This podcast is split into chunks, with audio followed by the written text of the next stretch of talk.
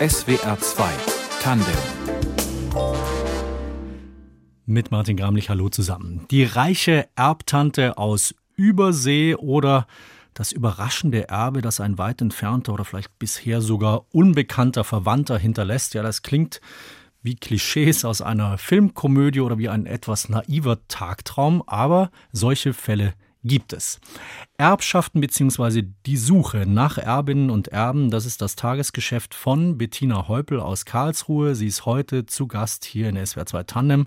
Bettina Heupel ist nämlich Erbenermittlerin. Frau Heupel, herzlich willkommen. Ja, hallo. Diese fast schon sprichwörtliche reiche Erbtante oder das unverhoffte Erbe von einem entfernten Verwandten, wie oft kommt das vor? Wie häufig ist das? Also das kommt eigentlich doch noch sehr oft vor und das wird auch in Zukunft immer geben. Die ist natürlich nicht immer so reich, wie man das eben in Hollywood-Filmen sieht, aber es geht im Schnitt schon um manchmal um so ein paar hunderttausend Euro schon. Och, würde ich nehmen. ich auch. Erbenermittlerin, das klingt ja schon so ein bisschen nach Detektiv. Detektivarbeit. Ist es das auch? Fühlen Sie sich manchmal auch wie eine Detektivin? Das ist absolute Detektivarbeit. Man muss immer überlegen, wo finde ich neue Informationen, die mich weiterführen. Ich muss das ja auch belegen, beurkunden vor Gericht, um einen Erbschein zu bekommen. Das hat absolut detektivisches, kriminalistisches an sich, absolut. Wie die Arbeit konkret aussieht, auch wie konkrete Fälle aussehen, das schauen wir uns jetzt an in der Sendung. Aber vielleicht noch ganz kurz, was macht am meisten Spaß bei der Arbeit als Erbenermittlerin? noch was zu finden, obwohl es fast aussichtlos ist und natürlich auch Erben zu finden, die sich dann freuen, wieder mit Familie zusammenzukommen. Ja, und natürlich auch den Leuten das Geld hinterher zu übergeben. Erfreuliche Tätigkeit. Die Erbenermittlerin Bettina Heupel aus Karlsruhe sucht nach Erbinnen und Erben und darüber sprechen wir in SWR 2 Tandem. Frau Heupel, seit zehn Jahren arbeiten Sie als Erbenermittlerin, seit ein paar Jahren auch selbstständig mit einem Büro in Karlsruhe. Wie funktioniert das praktisch? Wie kommt ein Fall zu Ihnen? Also wann kommen Sie zum Zug?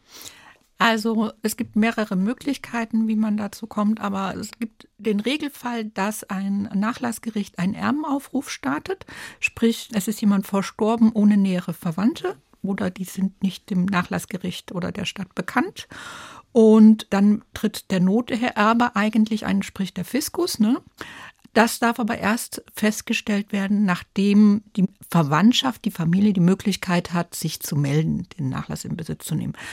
Das heißt, es gibt einen Erbenaufruf und nach der Frist darf das Gericht den Fiskus als Erben feststellen und dann bekommt er den Nachlass. Das heißt also, das Geld, wenn kein Erbe gefunden wird, geht an den Staat. Genau. Hm, okay. Und ein Nachlassaufruf, was heißt das? Wo findet man den oder wo gibt es solche Aufrufe? Also ganz klassisch natürlich beim Gericht am Aushang, wo alle Aufrufe sind, schon mal in der lokalen Zeitung oder in der öffentlichen Bekanntmachung der Behörden. Mhm. Und ab wann ist so ein Punkt, wo Sie sagen, ah, das ist jetzt für mich interessant oder da steige ich ein als Erbenermittlerin und nehme meine Arbeit auf? Also manchmal steht bei den Erbenaufrufen auch ein Nachlasswert. Der ist zumindest ein Anhaltspunkt, nicht unbedingt hundertprozentig immer korrekt, aber doch ein Anhaltspunkt und wir nehmen so Fälle ab 25.000, 30.000 Euro auf oder wo wir aus dem Text ersehen können, ja, der könnte werthaltig sein. Versuchen wir es mal ganz kurz konkret zu machen. Also jemand stirbt, hat ein Haus, Wohnung, Sparkonto oder Aktien, Auto, Möbel und so weiter, aber es gibt kein Testament und es gibt auch keine eindeutigen Erben. Dann fangen Sie an zu suchen. Ja, genau. Was sind da die ersten Schritte? Wie geht das los? Ja, das kommt jetzt ein bisschen auf die Anfangsinformationen an. Man hat meistens den Namen, das Sterbedatum, manchmal auch das Geburtsdatum und den Geburtsort. Und dann fängt man an zu suchen. Da wir grundsätzlich keine Vollmacht erstmal haben, können wir nur an Daten rankommen, die öffentlich sind. Also Ihre Geburtsurkunde ist genauso dem Datenschutz unterlegen und da gibt es Sperrfristen und da kommen wir auch nicht so ohne weiteres dran. Ja, und wir müssen dann halt eben über Sekundärbestände aus Archiven und über manchmal Facebook, aber auch öffentliche, wie Ancestry, öffentliche Familienforschungsdatenbanken müssen wir dann suchen. Mhm. Das heißt, es geht darum, irgendwie die Verwandtschaft dieses verstorbenen Menschen nach und nach zu entblättern oder sowas wie einen Stammbaum zu malen, ohne dass Sie den gekannt haben. Genau. Also wir haben selten mit der ersten oder zweiten Erbordnung zu tun. Erste Erbordnung sind die Kinder, zweite Erbordnung sind die Eltern und die Abkömmlinge, sprich Geschwister und Nichten und Neffen. Ähm, die sind meistens auch bekannt oder die finden die Behörden dann meistens auch. Bei uns geht es eher um die dritte und höhere Erbordnung, sprich über die Großeltern. Und das heißt, pro Jahrgang kann man 25 Jahre rechnen. Also wir sind dann mindestens 75 Jahre zurück. Das heißt Mitte des 20. Jahrhunderts und eher noch früher. Oder noch früher. Eher okay. noch früher. Ja. ja. wir haben jetzt Erblasser teilweise, die sind in den, noch in den 20er Jahren geboren. Die Leute werden heute immer älter, die werden fast 100 Jahre alt oder älter. Die sind in den 20er, 30er Jahren geboren. Das heißt, deren Eltern waren Jahrgang 1900 plus minus. Und deren Eltern, sprich unsere Großeltern, die sind dann schon im 19. Jahrhundert mhm. geboren und haben im 19. Jahrhundert geheiratet. Ja, das heißt, wir befinden uns in der Zeit vor den beiden Weltkriegen. Da gab es teilweise keine Personenstandsurkunden, sprich eine Geburtsurkunde, sondern da muss man in den Kirchen suchen. Da gab es keine Digitalisierung sowieso nicht, aber auch nicht unbedingt so eine Meldepflicht wie heutzutage. Und dann muss man halt eben schauen, was gab es in den Städten welche Listungen gab es in den Städten und was war der vom Beruf? War der Bauer? Hat er vielleicht einen Bauernhof besessen? Hatte der Immobilien besessen? Hatte der Grundsteuern bezahlt? Über solchen alternativen Beurkundungen oder Listungen in den Archiven fängt man dann an zu suchen, ja. Okay, das heißt, man kann dann entweder schauen im Katasteramt, wenn jemand Grundbesitz gehabt hat, oder in der Kirche, wenn man weiß, ah, der war vielleicht Kirchenmitglied oder ist getauft, oder weiß nicht, gibt's oder man weiß von einer Krankheit, kriegt man was mit, dann gibt es möglicherweise medizinische Akten. Also man fängt so nach kleinen Indizien und je nachdem ist auch die Anlaufstelle die nächste. Genau. Mhm. Also ich habe zum Beispiel viele Adressbücher, auch alte Adressbücher, auch von Karlsruhe oder ehemalige Ostgebiete, die sammle ich. Berlin ist ganz wichtig zum Beispiel, weil es wirklich der Schmelztiegel war, die großen Städte. Und auch so nach dem Krieg sind viele halt eben aus dem Osten über Berlin gekommen. Die findet man in den Adressbüchern. Ja, die sind sehr rar. Wenn einer die hat, dann hat er die, ne? Gibt sie nicht mehr raus und sind dann auch ganz schön teuer. Aber das hilft dann eben auch zu verfolgen, okay, auch über die Jahre im selben Ort ist er umgezogen. Was war er vom Beruf? Früher stand das noch dabei. Ja, Früher standen aber nicht die Frauen dabei. Das heißt, wenn sie Witwe war, war sie vielleicht im Adressbuch gelistet, solange sie nicht irgendwo zur Untermiete war. Also es war nur der Hausvorstand im Adressbuch und die Ehefrauen und Kinder und die Untermieter, die waren nicht im Adressbuch. Ja, schon wieder eine Sackgasse quasi. Ja, aber irgendwo ist jeder gelistet. Ja, also es war früher genauso wie heute. Und irgendwo findet man die Leute. Mhm. Was würden Sie sagen, was ist das Minimum an Informationen, das Sie brauchen, um zu sagen, okay, da kann was draus werden? Oder langt da oft tatsächlich der Name ins Sterbedatum? Also Geburtsdatum und Geburtsort wären schon schön. weil so ohne weiteres kommt man an die Daten nicht ran. Und dass einer geboren ist, wenn er gestorben ist, ist klar, aber wo der geboren ist, ist dann schon wichtig, wenn er nicht gerade einen exotischen Namen hat. Hm. Ich hatte mal einen Nachlass, der ging über Dobel im Schwarzwald. Mhm. Da heißt jeder zweite Ruf mit Familienname. Ja, und in der Familie, die dann so um 1900 rum, die Großeltern, die hatten 13 Kinder. Ja, und alle Buben hießen mit erst, zwei, dritt, vierten Namen Friedrich und Wilhelm. Und ein Junge war als Baby verstorben, dann haben sie noch einem späteren Jungen den gleichen Vornamen gegeben. Und dann gucken sie mal, ist er wirklich dieser Friedrich Wilhelm Ruf aus meiner Familie und ist er wirklich von den Eltern oder ist er vielleicht sogar aus einer anderen Familie, ja? Also das muss man dann echt recherchieren. Man muss sich die Urkunden angucken. Die müssen wir auch in beglaubigter Form einreichen. Das Nachlassgericht prüft ja auch, ob das wirklich stimmt, ob die wirklich zu dieser Familie gehören. Wie darf ich mir Ihren Arbeitsalltag vorstellen? Wie viel ist da am Schreibtisch, am Telefon, im Internet oder ist dann doch ein Großteil in Archiven, in Orten, im Dobel, dass Sie hinfahren, sagen, ich muss da mit Leuten sprechen, muss die interviewen? Wie ist da das Verhältnis? Also das meiste geht heute schon vom Büro aus. Ja, es gibt tatsächlich diese Datenbanken. Es gibt aber einfach Archive und Ämter, wo wir nicht selbst recherchieren dürfen. Es gibt Archive, da kommt man direkt an die Bände von den Urkunden. Also man geht ins Regal, nimmt sich so ein Band raus und hat dann eben von diesem Jahrgang die ganzen Geburtsurkunden. Und es gibt Archive, da sitzt man im Lesesaal, dann geht man zur Mitarbeiterin hin und sagt, ich hätte gern die und die Bände. Und dann gibt es eine halbe Stunde später hoffentlich die Ausgabe. Ja, dann gibt man kurz mal durch und sagt, oh, jetzt brauche ich noch die und die Bände, aber die nächste Ausgabe ist dann halt eben zwei Stunden später. Also man muss wissen, wo lohnt es sich hinzufahren. Und man muss auch manchmal wissen, wir haben eben jetzt im letzten Jahrhundert zwei Weltkriege gehabt. Besonders im Zweiten Weltkrieg oder nach dem Zweiten Weltkrieg haben wir sehr viele Urkunden verlustig gehabt. Je weiter man nach Osten gekommen ist, also sprich heute Polen oder auch Russland, umso weniger Urkunden gibt es. Es ist nicht alles gerettet worden. Aber das haben wir auch in Deutschland. Also in Karlsruhe zum Beispiel sind alle Melderegister aus der Vorkriegszeit im Prinzip vernichtet worden bei dem letzten hm. Angriff hier. Das heißt, diese Archivalien stehen nicht mehr zur Verfügung, obwohl sie eigentlich toll wären. Und dann muss man Alternativen finden.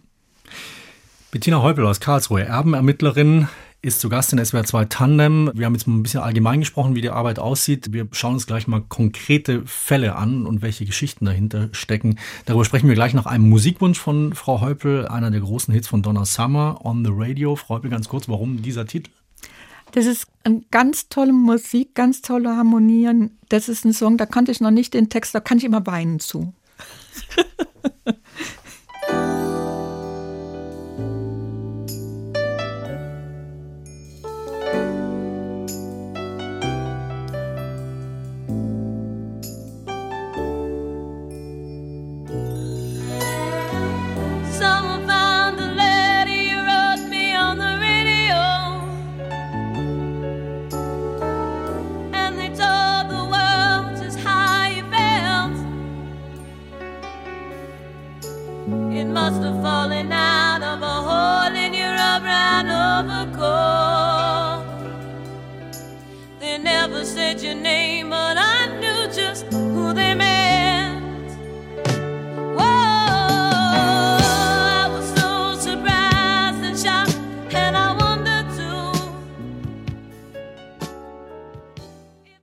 von Donna Summer und im Radio ist heute auch Bettina Heupel aus Karlsruhe. Sie ist zu Gast hier in SWR 2 Tandem. Sie arbeitet als Erbenermittlerin. Sie sucht also nach Menschen, denen ein Erbe zusteht. Und während der Musik hat Frau Heupel hier eine, ein Papier, eine Rolle ausgerollt, die sie hier vor mir ausbreitet. Ich würde mal sagen, gut, guten Meter lang mit äh, sehr vielen kleinen Kästen. ist wie so ein Stammbaum, sieht es aus. Und hat mir einen Zettel dazugelegt, Frau Heupel. Also, ich glaube, wir fangen mit dem Zettel an. Genau, das war der Erbenaufruf. Ja, das war jetzt das äh, damals noch äh, Notariat in Heidelberg. Das ist aus dem Jahr ähm, 2013. Ja, ähm, darin steht halt eben, es ist jemand verstorben, da steht der Name, hier steht, wann und wo der verstorben äh, ist, hier steht sogar, wann und wo er geboren ist und wo er zuletzt gewohnt hat. Ja, hier steht weiterhin, ähm, wer halt gesucht wurde, hier steht sogar in dem Fall, wer die Mutter war. Genau. Und hier steht dann noch, ähm, in dem Fall war der Nachlasswert zu laut, laut Notariat, laut den bekannt war, 100.000 Euro. Okay, da haben Sie gesagt, also da fange ich an. Ich habe ein paar Grundinformationen. Wie ging es jetzt damit weiter und wie bildet sich das ab auf diesem großen, auf dieser Papierrolle mit den äh, vielen Namen, die ich hier vor mir sehe? Genau. Also den Fall habe ich sogar äh, erst relativ spät aufgegriffen, ich glaube sogar 2015 erst.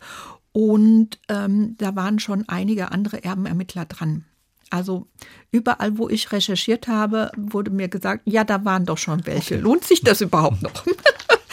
Aber ich wusste, der Fall war noch offen. Also in meinem Stammbaum, der sich dann entwickelt hat, gibt es diese gelbe Person. Das ist der äh, Erblasser. Ja. Und von dem aus haben wir dann weiter recherchiert. Also wir haben relativ schnell festgestellt, beziehungsweise es ist aus dem Aufruf schon bekannt, wer die Mutter war und dass der Vater unbekannt war. Der war unbekannt, weil der Junge wurde unehelich geboren und wurde gleich nach der Geburt wegadoptiert.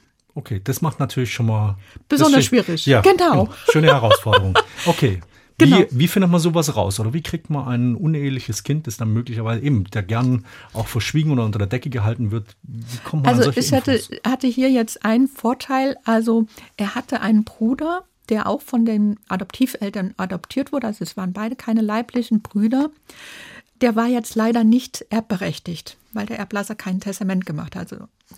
Ja, und damals, wir haben so im Laufe der Zeit auch Änderungen im Gesetz. Also damals waren die ähm, Adoptivkinder in einem anderen rechtlichen Verhältnis. Also hier kamen tatsächlich die leiblichen Familien in Betracht. Okay. Ja. Das ist ganz kurz, muss ich auch noch sagen. Also das ist auch was, was man immer im Hinterkopf haben hat. Also wie ist überhaupt gerade die aktuelle juristische Regelung? Wer kommt da tatsächlich in Frage und wer ist berechtigt und wer nicht? Genau. Und vor allen Dingen, oh. wir müssen auch gucken im Zeitverlauf in unserem Stammbaum. Heutzutage muss man sich auch über DDR-Recht Gedanken machen. Ja. Was hat zu damaliger Zeit gegolten? Ja. Und der hatte uns eine Vollmacht gegeben und damit konnten wir dann ermitteln. Also wir mussten nicht ganz so viele Tricks anwenden, wie wir das normalerweise machen hm. mussten. Aber wir haben auch eine Geburtsurkunde von dem Erblasser bekommen. Da stand halt eben drauf, wer die Mutter war nochmal und dass er adoptiert war. Aber wir wussten nicht, wo sie herstammte. Mhm. Das haben wir über die Kirche erfahren. Wir haben sogar erfahren, welcher Notar damals die Adoptionsunterlagen äh, unterschrieben hat. Ja. Und ähm, also spielten hier Städte wie in Berlin ist er geboren, seine Mutter stammte aus Köslin, äh, Adoption äh, war aber mit einem Düsseldorfer Notar, also sehr verzwickt. Und wir reden hier immerhin von den 30er Jahren. Mhm. Ja. Okay, also wir haben erfahren, wo die Mutter her äh, stammte, beziehungsweise zu der Zeit hat die in Rastenburg gelebt. Die ist auch in Rastenburg geboren. Die Geschwister von ihr aber immer, immer woanders. Also auch früher sind die Leute sehr viel umgezogen. In der Stadt, aber auch in der Region und auch innerhalb Deutschlands und so weiter. Also das ist kein Phänomen von heute, das ist einfach so. Also es, es hat lange gedauert. Ich habe zwischendurch auch öfters überlegt, ob ich den Fall nicht zur Seite lege, Aha. weil schon andere professionelle Erbenermittler dran waren und der Fall immer noch offen war. Die haben also irgendwann aufgesteckt. Aber äh, man tut immer was. Man findet immer was motiviert was. Sie da in so einem Moment, wo Sie sagen, ach, ich komme gerade nicht voran, tut sich nichts, da sind auch noch andere beteiligt. Warum sagen Sie oder wann, was, wann was treibt Sie dann an, dass Sie sagen, oh, ich mache jetzt doch weiter, ich also gucke mal. In dem Fall war ich jetzt tatsächlich auch in Berlin und habe mir geguckt, wo, in welchen, also ich war bei dem Standesamt wegen der Geburtsurkunde. Also im Standesamt habe die da persönlich abgeholt. Ich habe mir geguckt, in welchem Krankenhaus er geboren wurde. Es ist tatsächlich damals ein sehr modernes ähm, Krankenhaus gewesen. Also ähm, und die Gebäude standen noch, wenn auch völlig verfallen und so weiter. Keine Ahnung, was die Stadt mittlerweile draus gemacht hat. Ähm, ich habe mir auch angeguckt, wo er geboren ist, wo die Taufurkunde, also die, die Mutter durfte noch das Kind taufen lassen, dann aber ein paar Wochen später halt eben wegadoptieren musste sie lassen. Sie war noch minderjährig, also unter 21, damals war man noch unter 21 ja. minderjährig. Ähm, habe ich mir alles angeguckt. Ich habe auch geguckt, wo die Mutter damals gewohnt haben muss. Ja. Später habe ich herausgefunden, dass sie damals bei ihrer Schwester mit ihrem Mann gelebt hat. Ich bin in dem Fall sogar ähm, nach Köslin und nach Rastenburg gegangen und habe da direkt vor Ort angefragt. Die haben mich alle gesagt, ja, wir waren doch schon welche. Mhm. Ähm, Zumindest in den äh, Standesämtern und Archiven haben sie auch noch Deutsch gesprochen, wobei sie die Polen es natürlich nicht so gerne mal mögen. Mhm. Heute muss man versuchen, das auch zu übersetzen. Ich habe in immer so kleine Hinweise bekommen. Jetzt in Köslin gab es zum Beispiel Adressbücher, da war die Großmutter stand die als Witwe drin. Da dachte ich, oh Mist, die findest du nie. Mhm. Frauen werden nicht so dokumentiert wie Männer. Aber ich habe den Fall immer mal wieder aufgegriffen und habe tatsächlich gefunden, also zwei Jahre später war der Großvater als Bürgermeister in Tramburg dokumentiert. Also sie war keine Witwe. Also die haben damals halt eben Fehler. Es gibt dann auch noch Falschinformationen. Genau, ein Fehler. Genau. Und immer wieder fand ich so Kleinigkeiten, wo ich gesagt habe, da muss es doch was geben. Und es ist ja auch so, gerade so in Polen und so weiter, die sind nach der Wende, haben die auch diese alten Archivalien hochgeholt. Jetzt kommen, also in den letzten Jahrzehnten sind auch wieder Sachen hochgekommen, ähm, die waren vorher einfach gar nicht zugänglich. Die sind jetzt zugänglich, die sind jetzt teilweise auch online zugänglich, mal über Bezahldatenbank und so weiter. Manchmal muss man einfach warten und hoffen, dass es vielleicht irgendwas gehoben wird, was einem weiterhilft. Mhm. Also Sie gehen diesen kleinen äh, Informationsfitzelchen nach, äh, schauen, was stimmt, was stimmt nicht, was ist eine Sackgasse, wo geht's weiter.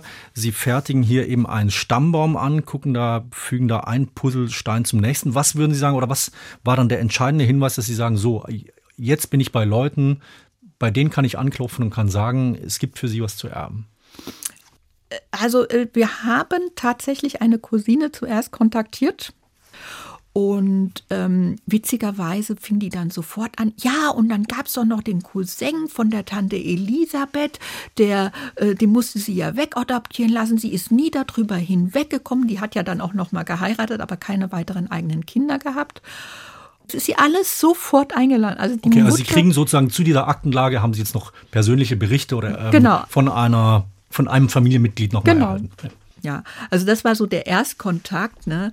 Und ähm, sie war ja zum Beispiel auch eine von denen, die gesagt, ja, wie ist denn die Umstände, wie ist denn das? Ach, der hatte noch einen Adoptivbruder und wie ist es? Ach, der kommt nicht als Erbe in Produkt, das ist aber schade. Da müssen wir doch mal mit dem kontaktieren und den, ähm, der soll ja auch was abbekommen zum Beispiel. Mhm. Also es hat sich insofern auf jeden, ich weiß nicht, ob sie es gemacht haben, aber es hat sich insofern auf jeden Fall gelohnt.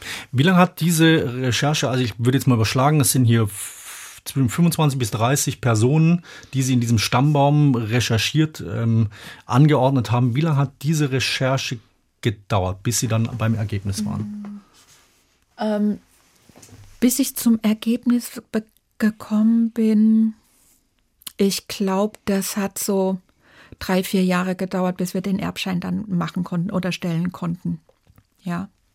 Ähm, man muss ja noch dazu sagen, also hier habe ich wirklich auch Leute oder Erben around the world gefunden. Ich sehe hier, Südafrika steht hier, Kanada steht hier als Wohnort, Deutschland ganz viele, äh, Polen hatten Sie ja angesprochen, also ähm, weit verzweigt. Ja, absolut weit verzweigt. Ja, hier gibt es noch eine kleine Spezialität. Hier ist einer der Erben sogar nachverstorben. Das heißt, wir mussten dann auch noch seine Erben finden. Und in dem Fall war es nur der Sohn, weil es ein Testament gegeben hat. Das, das heißt, da muss man, und zwar in Kanada, also muss man auch quasi ein bisschen das ausländische Recht dann wissen. Ja.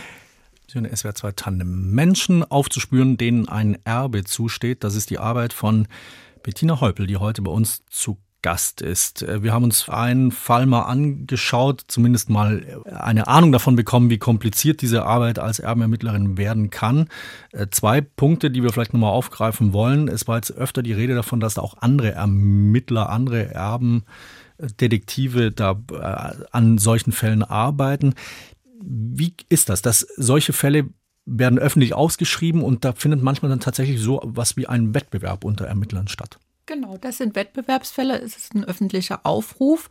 Das lesen natürlich alle Erbenermittler und ähm, greifen dann die Ermittlung auf. Was bedeutet, wir arbeiten erstmal auf eigenes Risiko. Ja, bis wir die Erben gefunden haben, dann haben wir eigentlich die Leistung schon erbracht.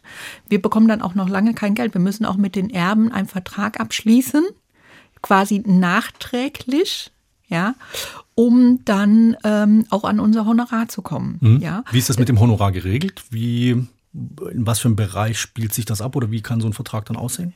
Also ähm, in Deutschland, das ist äh, gerichtlich äh, schon mehrfach be beurteilt worden, ähm, bis zu 30 Prozent äh, dürfen wir nehmen. Ja. Der Erbensumme oder des Nachlasses. Vom, des, vom Erbanteil. Mhm. Und ähm, das ist ein reines Erfolgshonorar und wird auch erst mit dem, äh, mit dem Erbe ausbezahlt.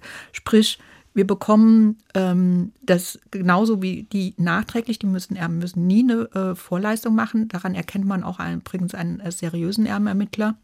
Und es ist natürlich anteilig am Erbanteil. Es bleibt auf jeden Fall immer für den Erben was übrig. Ja, das heißt aber auch, es ist ein Wettbewerbsfall. Es sind mehrere Erben dran. Es kann also teilweise aber schon mit, mit, mit zehn Kollegen sozusagen am selben Fall äh, gewettbewerbt. Ähm, es kann sein, dass wir zu langsam sind dass die Erben vor lauter Erbenermittler abspenstig sind und nicht unterschreiben wollen. Mal davon abgesehen, dass wir vielleicht auch nicht belegen oder beweisen können, dass jemand Erbe wirklich Erbe geworden ist. Ja. Also insofern, wir haben auch eine, eine Durchfallquote sozusagen, die ist nicht unerheblich. Deswegen halte ich auch einen 30-prozentigen Honoraranteil für absolut gerechtfertigt. Wenn Ja. Sie es auch gesagt haben, den Fall, den Sie uns gerade geschildert haben, dass Sie da mehrere Jahre dran arbeiten, die Erbsumme, hatten Sie, hatte ich 100.000 irgendwas Im- im Kopf Erbenaufruf- und dann aber, glaube ich, auch verteilt noch auf mehrere möglicherweise. Genau. Ja. Also im Erbenaufruf standen 100.000, letztendlich waren es aber, glaube 92.000. Ähm, es waren, glaube ich, acht oder zehn Erben, ja, die dann entsprechend der dritten Erbordnung gesetzlich geregelt ja ihren Erbanteil bekommen. Und letztendlich habe ich 30.000 Euro daran verdient. Diese anderen Erben, Ermittler, Ermittlerinnen, kennt man da sich inzwischen dann oder nach einer bestimmten Zeit? Wie ist das doch eher ein äh, Konkurrenzverhältnis oder kann man dann manchmal auch sagen, ach, wir arbeiten bei dem und dem Fall zusammen oder wie läuft das? Wie ist das Verhältnis? Also erstmal grundsätzlich die Erbenermittlung, da äh, schafft jeder für sich und das ist Konkurrenz. Man sieht sich selten. Also ich habe schon mal erlebt, dass sich im Archiv jemand äh, plötzlich für meinen Tisch interessiert hat. Ja, wo ich dann, wenn ich rausgegangen bin, dass die Sachen mitgenommen habe. Ja, aber man sieht sich recht selten eigentlich. Ich kenne Erbenermittler, die kenne ich persönlich gar nicht. Ja, es gibt eine Handvoll großer. Ähm, es gibt viele klein mittelständische und auch viele noch viel mehr kleinere. Ja, man kennt so bestimmte Spezialitäten, was der eine so besonders macht oder äh, kann oder wo seine Stärken und Schwächen sind oder wie, wie, er, wie er so ein bisschen arbeitet. Aber alles so mehr aus der Ferne. Bei der Nachlassabwicklung hinterher muss man dann manchmal zusammenarbeiten, wenn man äh, der eine hat vielleicht da eine Gruppe unter Vertrag, der andere hat da, da eine Gruppe. Okay, also wenn es mehrere Erben gibt, dann haben Sie welche recherchiert und ein anderer Erbenermittler Genau. andere. Okay. Sie haben auch nicht immer als Erbenermittlerin gearbeitet. Sie waren vorher im Finanzcontrolling, wenn ich es Genau. recht. Sie haben VWL studiert im Finanzcontrolling.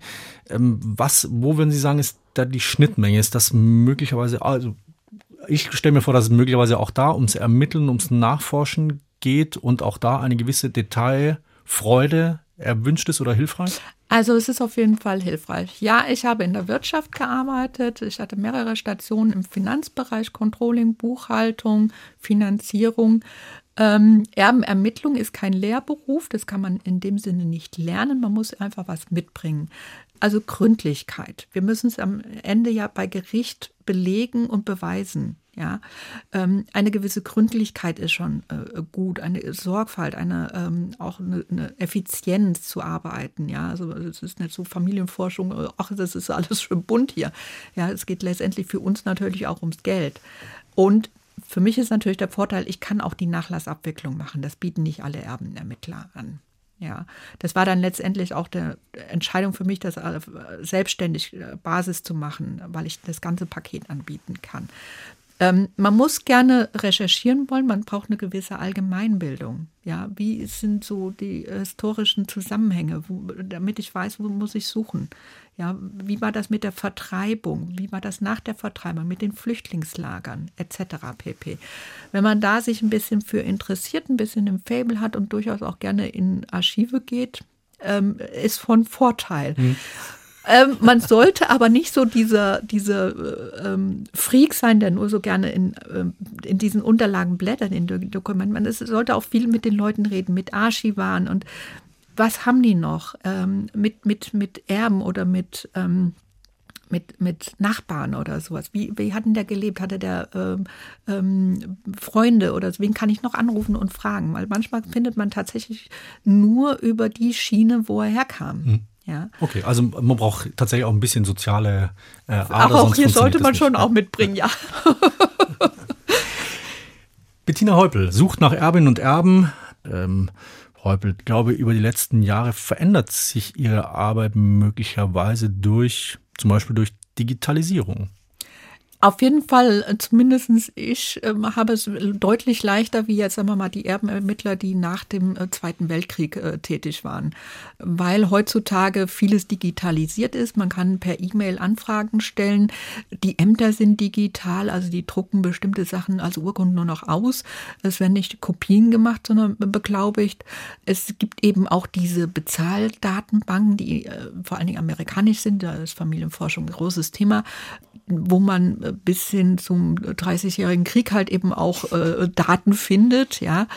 das ist natürlich ein ganz großes Thema, aber besonders auch Gesetzesänderungen. Ja, also wir hatten schon mal das Thema Adoption. Also ähm, seit dem BGB äh, rausgekommen ist, so in der Form, ähm, hat es da diverse Änderungen gegeben. Heutzutage ist ein adoptiertes Kind voll erbberechtigt gleichgestellt mit den leiblichen Kindern. Das war im Verlaufe des letzten Jahrhunderts eben unterschiedlich. Also juristisch einige Veränderungen oder viele Veränderungen, ähm, in der Technik viele Veränderungen, in der Archivierung. Ich könnte mir vorstellen, dass auch was so Familienrollenbilder, ähm, was das angeht, dass sich da ja einiges verändert hat. Ich glaube, früher war es zum Beispiel ein uneheliches Kind, das war was, was man versucht hat, möglichst ähm, keinen großen Wind oder kein großes Aufsehen drum zu machen. Heute ist das ja eher vermutlich kein großes Thema mehr. Also dass sich auch solche Familienbilder sich auswirken also, auf jede Arbeit. Ehrlich gesagt, ich glaube sogar, das ist sogar weniger äh, ein Wandel, als man glaubt. also Sie sagten so uneheliche Kinder. Man sollte mal nach Heidelberg ins Stadtarchiv gehen und sich die Geburtenbücher aus der Zeit um 1900 rum äh, mal angucken. Die sind voll geschrieben mit Randvermerken, weil die unehelich geboren sind und dann nachträglich äh, ehelich wurden durch Heirat oder wo die Vaterschaft anerkannt wurde, wo der Name gewechselt wurde und so, weil ich habe den Eindruck, das sind alle jungen Frauen, die unehelich Kinder da beim ihrem Dienstherrn am Bauernhof dann äh, bekommen haben, in, in, nach Heidelberg ins Klinikum geschickt worden. Ja, Patchwork-Familien. Also jeder Vater, der, dessen Frau verstorben ist, der hat sofort wieder geheiratet, um seine Kinder versorgt zu haben. Die hatten damals eben zehn. Und mit der Frau hat er wieder Kinder bekommen. Ja. Ähm, ich hatte eine, einen Fall, da hat das Ehepaar in München gelebt. Die hatten, glaube ich, sechs Kinder.